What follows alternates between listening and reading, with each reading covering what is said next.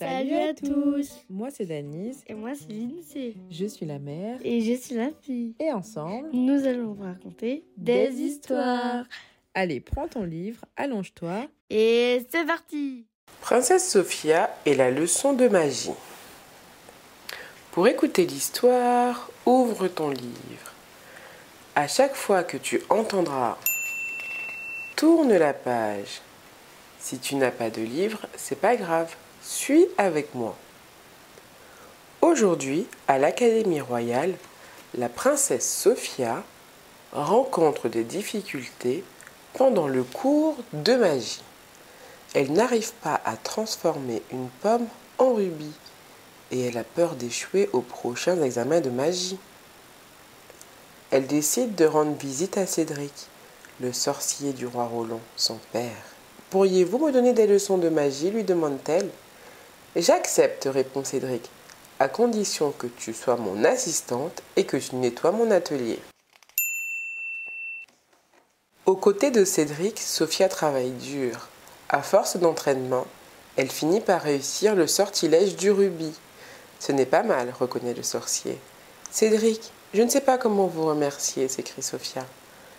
Soudain, la leçon de magie est interrompue par Bailey, le majordome royal. Le roi Roland et la reine Miranda vous attendent dans la cour du château, dit-il à Cédric et Sophia. Suivez-moi. En effet, le roi et la reine ont besoin des talents du sorcier. Le roi prend la parole. Cédric, en l'honneur de la visite du roi Magnus, je voudrais que vous changiez ces gargouilles de pierre en beaux chevaux dorés. Il se produit alors une chose étonnante.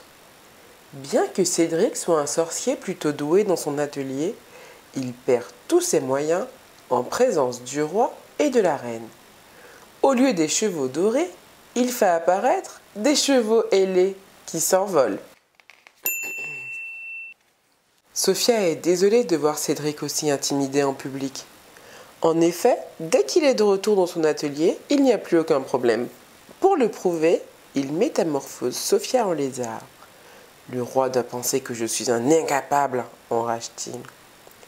Le soir, le roi Magnus est invité. Pendant le dîner, Sophia a une idée qui pourrait aider Cédric à montrer ses talents. Roi Magnus, j'ai une surprise pour vous, déclare-t-elle. Notre sorcier royal a préparé un spectacle de magie qu'il présentera demain. Cédric est surpris, mais flatté qu'on lui propose de faire un spectacle. Secondé par Sophia, il prépare les numéros qu'il va exécuter. Il invente même un nouveau sortilège d'invisibilité. De son côté, Sophia passe son examen de magie à l'Académie royale. Elle réussit toutes les épreuves. Elle sait qu'elle n'y serait pas arrivée sans Cédric. Aussi est-elle déterminée à ce que son spectacle soit une réussite? Hélas, le soir de la présentation, rien ne se passe comme prévu. Devant les spectateurs, Cédric perd à nouveau tous ses moyens. Par exemple, il fait rebondir Clovis le lapin au lieu de le faire disparaître. Sans hésiter, Sophia vide un flacon de potion sur elle et se métamorphose en lézard. De son côté, Cédric reprend ses esprits. D'un coup de baguette magique, il rend son apparence humaine à Sophia. Le public est impressionné. Voici maintenant le clou du spectacle, le sortilège d'invisibilité.